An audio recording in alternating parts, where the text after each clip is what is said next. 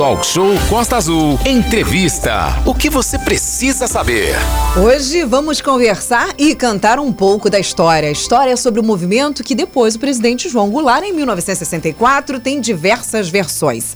58 anos após o acontecido, ainda tem muito a ser descoberto e a dizer sobre o golpe de Estado que aconteceu no dia 31 de março, ou no dia 1 de abril, 31 de março, ou dia 1 de abril. Renato, me diz, me tira essa dúvida, não só a mim, mas também dos nossos ouvintes. Exatamente, a gente vai convocar melhor do que ninguém o professor Alberto Mob para nos contar e encantar com essa história toda. Nessa história do Brasil e passa pelas músicas, né?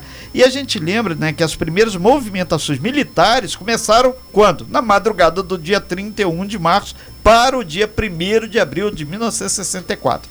Portanto, quem for lá consultar a história, até o dia 2 de abril o Brasil passa por um processo naquela oportunidade de derrubada do presidente, que termina, obviamente, quando o Congresso declara vaga a presidência imposta Ranieri Mazzilli. Quem era esse cara? Era o presidente da Câmara dos Deputados. E para falar um pouco aí sobre essa recente história e importante página aí do nosso Brasil, convidamos aí o professor Alberto Mob, professor de História da Rede Municipal de Angra desde 1992. Ele é também jornalista, mestre e doutor em História Social pela UF, Universidade Federal Fluminense, Manolo. Mob é o cara, né? Exatamente, Mob, professor, bom dia. Primeiramente, seja bem-vindo ao Talk Show. É uma boa quinta-feira para o senhor. Obrigado, bom dia a todos. Bom dia. Vamos, vamos conversar um pouco sobre essa, esse momento tão polêmico da história do Brasil, é, que, é, que traz consequências para até os nossos dias, né? Exatamente. E, e, muitas histórias dessa marcam exatamente a nossa música popular brasileira, que é o ponto principal que a gente está buscando aqui nesse talk show, porque música e história tem tudo a ver, né? Tem tudo a ver. É, na verdade, eu acho que a música, ela, ela é, para além de ser uma manifestação artística, ela é um documento. Quer dizer, você pode.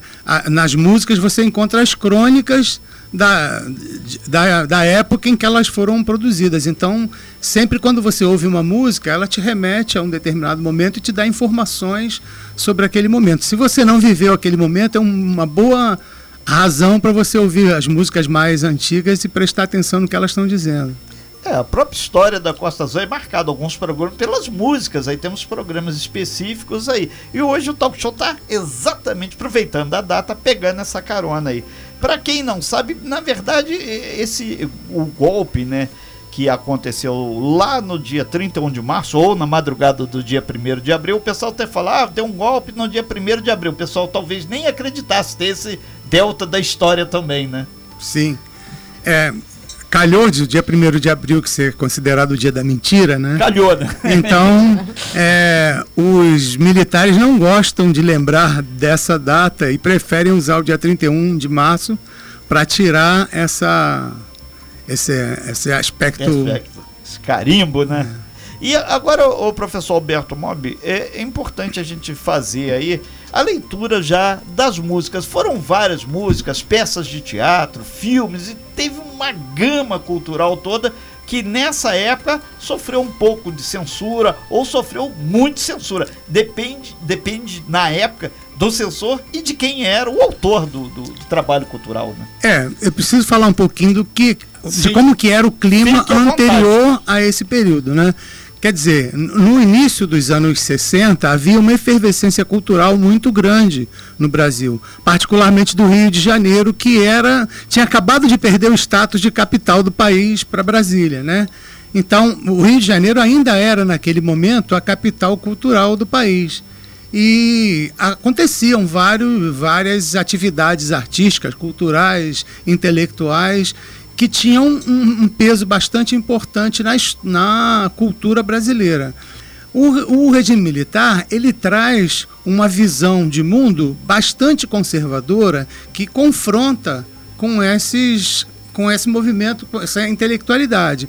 Isso vai gerar, obviamente, resistência por parte do, do teatro, do cinema, da música, da, da literatura, que vão se acirrando até que em 1968, no dia 13 de dezembro, se não me engano, de Sim. 1968, o governo decreta o ato institucional número 5, o famoso AI-5, que aumenta ainda a repressão, aumenta mais ainda a repressão é, que já vinha acontecendo desde o golpe de 64 até essa data. E aí há uma reação bastante forte dos, da música, que é essa reação que eu acho que é interessante a gente pensar, porque ela não podia ser uma reação explícita, já que a censura era um órgão institucional ligado à Polícia Federal que fiscalizava, vasculhava, esquadrinhava tudo o que os compositores é, produziam. É, inclusive tem separado aí uma partezinha da música, né, de algumas músicas, a gente pode até botar aí depois você fala em cima dela que acho que ajuda a clarificar essa ideia, né? Por exemplo, a gente tem aqui que você indicou a Geraldinos e Arquibaldos de Gonzaguinha de 1975, LP Plano de Voo, a gente tem também a Corrente do Chico Buarque de 76, 1976 do LP Caros amigos, a gente tá falando LP, é tão antigo que é aquele famoso bolachão que, de vinil, que tá, de vinil né, cara? Então. Não conheço. Não, é, não foi do seu tempo ali. Né? Então vamos lá. Só tinha da Xuxa. Da Xuxa. ah, tá, sim. E, e, a gente tem. Vou colocar até... de fundo aqui, Renato? É, Quer que é, eu coloque de fundo? É, aí a gente já vai. Diz, não, não fale, vó, vó. Ralhou, se cale, fofo, gritou não ande, placas de rua, não corra, placas no verde, não pise no luminoso, não fume, olha o hospital, silêncio, sinal vermelho, não siga setas de mão, não vire, vá sempre em frente, nem pense é contramão. Olha, cama de gato, olha a cara dele. Cama de gato, melhor se cuidar. No campo do adversário é bom jogar com muita calma, procurando pela brecha pra poder ganhar. Nego, cama de gato. Olha a garra dele, é cama de gato, melhor se cuidar.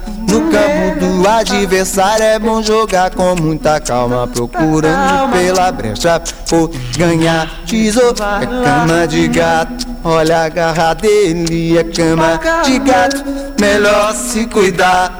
No campo do adversário é bom jogar com muita calma, procurando pela brecha pra poder ganhar.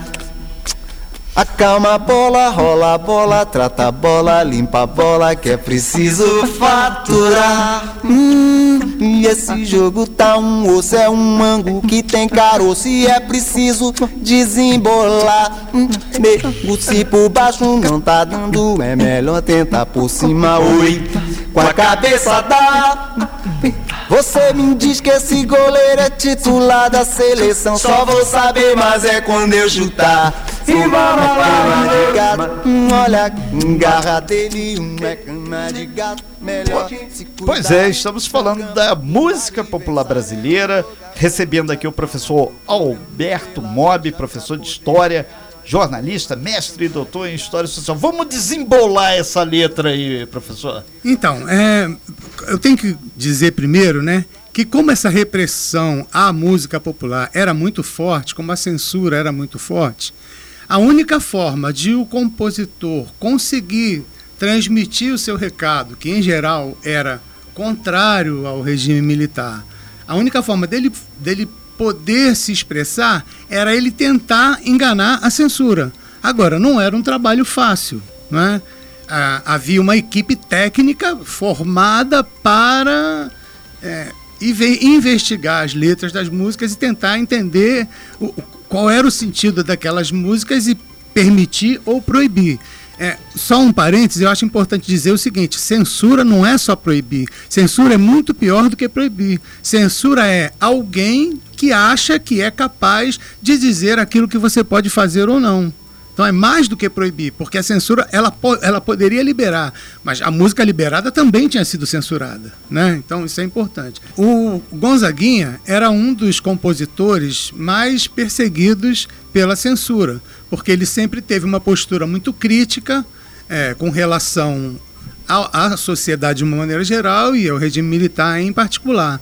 Então, ele e outros compositores sempre tentavam, através das suas letras, com, com, produzir um texto, produzir um, versos que fossem capazes de, ao mesmo tempo, comunicar aquilo que eles acreditavam e burlar a censura. Nesse caso aqui, essa música é muito interessante porque ela, primeiro ele é nua, né? Não tem acompanhamento nenhum, é só a, é a capela. É, né? Sensacional. E o que, que ele está querendo dizer? Aparentemente, a gente já vai pelo título sendo induzido a imaginar que essa música fala de futebol. É. Para quem não sabe, para quem é mais novo, antigamente no Maracanã havia duas divisões, a divisão onde havia as arquibancadas e a divisão abaixo que é, era uma rampa que era a geral. A parte de cima, quem frequentava a parte de cima, as arquibancadas, era conhecido como arquibaldo. E quem frequentava a parte de baixo, a geral, que ficava em pé, assistindo o jogo em pé, era chamado de Geraldino. Então, quando ele fala Geraldinos e Arquibaldos, quando ele dá esse título, ele está querendo remeter a gente a pensar no Maracanã, a pensar no futebol. E quando você tem, faz uma primeira leitura da letra, a impressão é de que ele está falando de futebol. Acalma a bola, é, Deixa que eu chuto. Deixa, é, rola a bola, trata a bola, limpa a bola, que é preciso faturar. Mas aí, logo em seguida, vem o seguinte. E esse jogo tá um osso, é um angu que tem caroço. Esse jogo que tá um osso é um angu que tem caroço, era o embate entre a censura e os artistas. Né? É preciso desembolar. E se por baixo não tá dando, é melhor tentar por cima com a cabeça dar. Ele não está falando em cabecear a bola, mas ele está falando em usar a cabeça para passar pela censura né? No, a primeira parte da música é a gente consegue, quem está mais atento consegue perceber do que ele está falando.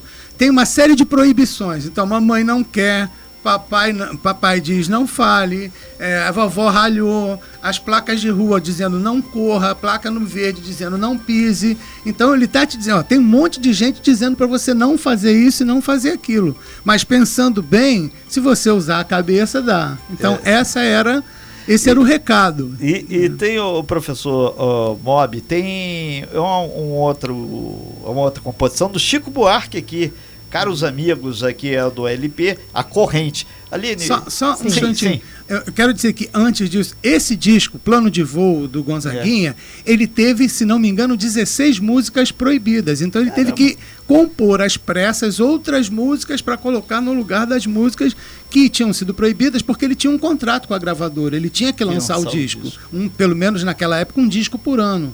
A música corrente é uma, um samba do Chico Buarque que tem uma característica interessante. Ele dividiu a música em estrofes de dois versos.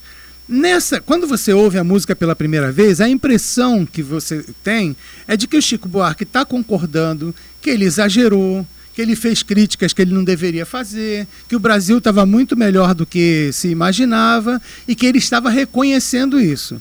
Na segunda vez que ele canta a música, ele tira o primeiro verso da música e faz as estrofes é, casarem de forma diferente. Então, o primeiro, o primeiro verso sai e o segundo casa com o terceiro, o quarto casa com o quinto, o sexto com o sétimo e assim sucessivamente. Então, apenas pelo fato dele tirar o primeiro verso da música e cantar a música novamente sem o primeiro verso, faz com que o sentido da música seja o contrário do que ele estava dizendo antes. E aí, nesse caso, ele começa a dizer: olha, é um absurdo isso que está acontecendo, é, não tem nada disso, o regime militar é uma droga, enfim. E, é e, bem interessante e, outro, perceber isso. E, outro detalhe, até para não ter o nome de Chico Buarque, que aí a caneta ia ser mais pesada, ele em várias composições ele fez aspas, a assinatura da letra com outro nome, né? Isso. Ele, na verdade, ele, fe, ele inventou um, uma pessoa, ele inventou um compositor chamado Julinho de Adelaide. Só que para ele poder fazer com que essa farsa funcionasse, ele contou com a ajuda de algumas pessoas. Uma dessas pessoas era o jornalista e teatrólogo Mário Prata, que trabalhava na época do jornal, se não me engano, Última Hora, e os dois combinaram de criar é, esse personagem. Só que a censura exigia que, quando um, uma, uma personalidade desse, desse entrevista para os meios de comunicação, que o meio de comunicação guardasse uma cópia dessa entrevista. Então, como fazer para que o Julinho da Adelaide, que não existia, existisse? Então ele combinou com o Mário Prata uma entrevista. O Mário Prata fingiu que existia o Julinho da Adelaide. O Chico Buarque fingiu que era o Julinho da Adelaide. Gravou a entrevista e essa entrevista foi para o jornal e ficou registrada no, no do Julinho do. Essa, então, hoje, 31 de março, professor Mob, a gente vai ter. Terminamos o nosso tempo, a gente vai te convidar aqui, que aí sim, sim, essa coisa, porque a história da música é fundamental as pessoas conhecerem. Pelo menos quem não teve noção do que, que aconteceu naquela época, através da cultura, isso faz toda a diferença.